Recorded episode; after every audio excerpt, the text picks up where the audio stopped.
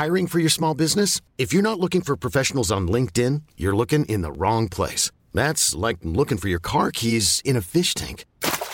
LinkedIn helps you hire professionals you can't find anywhere else, even those who aren't actively searching for a new job but might be open to the perfect role. In a given month, over 70% of LinkedIn users don't even visit other leading job sites. So start looking in the right place. With LinkedIn, you can hire professionals like a professional. Post your free job on linkedin.com slash achieve today. Eu sou Mário Persona e essas são as respostas que eu dei aos que me perguntaram sobre a Bíblia. Olha, você escreveu perguntando se Paulo não tinha certeza da salvação. Eu nem me daria ao trabalho de responder a um e-mail de alguém que chamou João 5,24 de versículozinho descontextualizado. Porque isso demonstra o seu total desprezo pela palavra de Deus. Mas considerando que você não apenas despreza a palavra de Deus, e que, na verdade, nem acredita na certeza da salvação que o Senhor promete aos que nele creem, eu decidi responder, não a você, mas aos muitos que são enganados pelo sistema católico que você defende com tanta veemência e que podem estar buscando a Cristo como único e suficiente Salvador. Eu, eu respondo porque algumas milhares de pessoas consultam todos os dias o meu blog respondi.com.br e certamente esse comentário publicado lá vai ajudar muitas pessoas. Depois da minha conversão a Cristo e não a alguma religião, eu voltei a frequentar o catolicismo de meus pais, os quais mais tarde também se converteriam e abandonariam o catolicismo romano. Durante um ano, eu não só ajudei o padre nas missas e promovi estudos dos evangelhos entre os jovens católicos, como eu passei a ler a Bíblia e a compará-la com o catecismo romano, catecismo católico e outros livros de doutrina católica. Mas eu logo vi que as coisas não batiam, e considerando que quando existe qualquer discrepância entre a Bíblia e a tradição católica dos santos padres, uh, o catolicismo ordena que o catolicismo ordena que prevaleça a tradição católica. Aí eu decidi abandonar esse sistema que é manchado pelo sangue de tantos mártires.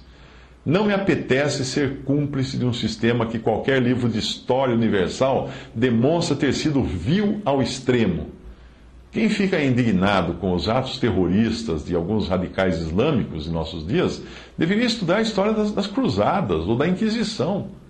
Comparado ao que aqueles santos padres, entre aspas, faziam, os terroristas atuais não passam de aprendizes. É ficha pequena o que eles fazem. Mas vamos aos versículos que você colocou na tentativa de provar que o crente em Cristo não pode ter certeza da salvação, mas tem apenas uma leve esperança. O mais curioso é que, em diálogos com católicos como você, eu fico apontando que o Senhor Jesus é suficiente, Salvador, e vocês dizem que não, que é preciso ser submisso a Roma e aos seus homens falhos, como quaisquer outros homens. O que dirá o Senhor desse desprezo pelo sangue que ele derramou na cruz?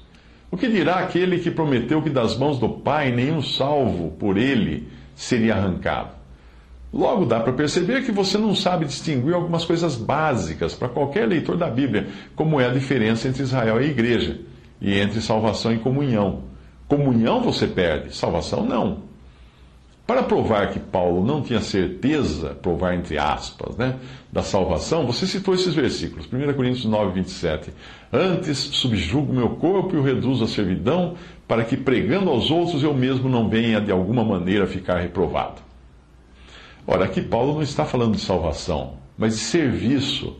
A palavra reprovado tem o sentido de desqualificado para servir e não para ser salvo, já que desqualificados para a salvação todos nós somos, se ela dependesse de algum serviço nosso. Se não fosse a graça de Deus, o sangue derramado na cruz, ninguém seria salvo. Ou você acredita que um dia irá se qualificar a si mesmo para ser salvo? 1 Coríntios 10, 12 foi outro versículo que você citou. Aquele, pois, que cuida estar em pé, olhe, não caia. Mas aqui Paulo está falando de vida e testemunho, de cair aqui mesmo, nesta vida, sob a disciplina de um pai que é zeloso e quer que os seus filhos andem em conformidade com a fé que professam ter. Aí outro versículo você mandou foi Hebreus 4:1. Temamos, pois, que porventura deixada a promessa de entrar no seu repouso, pareça que algum de vós fica para trás. Aqui o autor de Hebreus mostra o quão solene é a profissão vazia, profissão de fé vazia, como a dos israelitas no capítulo anterior de Hebreus. Trata-se de um alerta ao temor e não de uma possibilidade de perder a salvação eterna. Como alguém pode perder algo eterno? Se a salvação é eterna, como vai perder? A diferença é apontada no versículo seguinte, Hebreus 4:2, porque também também a nós foram pregadas as boas novas como a eles, mas a palavra da pregação nada lhes aproveitou porquanto não estava misturada com a fé naqueles que a ouviram. Outra passagem, que você citou, Romanos 11, 22. Considera, pois, a bondade e a severidade de Deus para com os que caíram, para, que, para com os que caíram severidade, para, mas para contigo benignidade. Se permaneceres na sua benignidade, de outra maneira também tu serás cortado. Leia o capítulo todo e você verá que não fala de indivíduos, mas fala de testemunho coletivo. Assim como os israelitas, ele está falando vós, israelitas, ou vós, cristãos agora. Assim como os israelitas foram deixados de lado coletivamente como testemunho de Deus no mundo, por sua infidelidade, os gentios também corriam o mesmo risco de serem cortados. Aqui o assunto não é salvação individual, mas israelitas versus gentios, comparados aos gentios. Eu creio que esses versículos já são suficientes para ver a dificuldade que você tem de crer na palavra de Deus.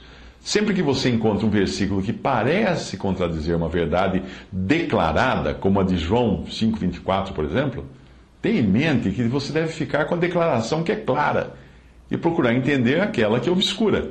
Algumas declarações claras da palavra de Deus de que a salvação está assegurada a todo aquele que crê em Jesus são tão evidentes que você não, não pode ter dúvidas de outras passagens, porque elas estão ali, essas. Na verdade, na verdade vos digo que quem ouve a minha palavra e crê naquele que me enviou tem a vida eterna e não entrará em condenação, mas passou da morte para a vida. João 5,24. Veja, ouve, mas crê é igual a tem a vida eterna.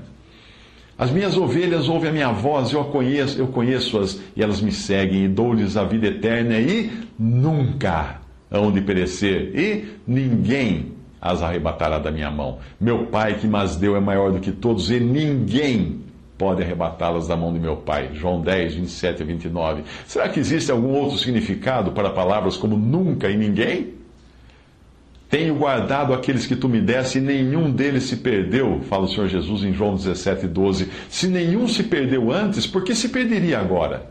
Afinal, só são salvos os que o Pai dá a Jesus. Portanto, algo que foge à alçada do próprio homem.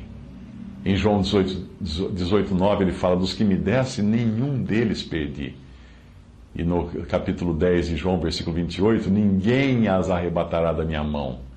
Em 1 João 5,11, Deus nos deu a vida eterna e esta vida está em seu Filho.